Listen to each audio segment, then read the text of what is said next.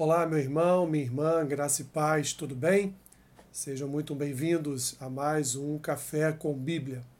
O texto que eu quero trazer a reflexão dos irmãos nesta manhã está lá em Provérbios capítulo 11, versículo 3, que diz assim: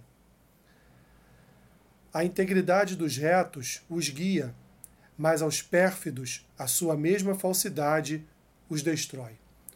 O sábio aqui, meus irmãos, nesse versículo 3, do capítulo 11 do livro de Provérbios, nos apresenta dois caminhos, duas direções.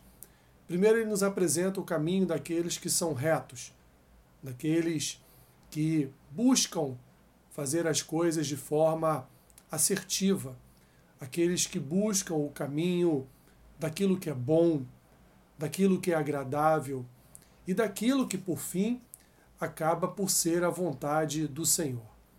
E temos um segundo caminho que o sábio nos apresenta aqui neste provérbio, que é o caminho dos falsos, o caminho dos mentirosos, o caminho daqueles que preferem andar, andar em mentira, andar em falsidade, andarem sem retidão, andarem, portanto, fazendo aquilo que é mal. E ele nos apresenta esse caminho como um caminho que destrói estas pessoas. Portanto, meus irmãos, nós temos dois caminhos a seguir nesta vida. Ou seguimos o caminho da retidão, e o caminho da retidão nos leva a uma estrada de retidão, nos leva a um caminho de retidão, nos leva a sermos guiados pela retidão, ou o caminho que leva à destruição, o caminho que leva à perdição, o caminho que leva a maldições, a males, o caminho, portanto, que nos conduz, nos conduz a resultados desastrosos em nossas vidas. Portanto, temos diante de nós uma bifurcação. De um lado, à direita, o caminho reto, à esquerda, o caminho de tolos, o caminho de falsos. Qual caminho meu irmão e minha irmã, você pretende seguir?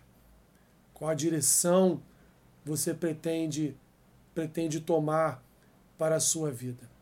Se você já anda no caminho reto, no caminho justo, louvado seja o Senhor por isso.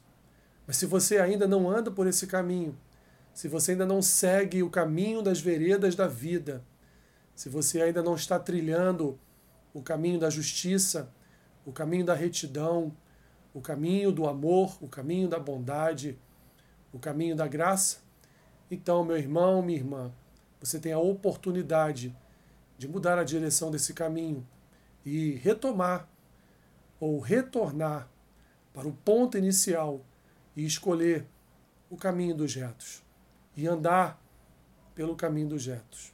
Procure fazer aquilo que é bom.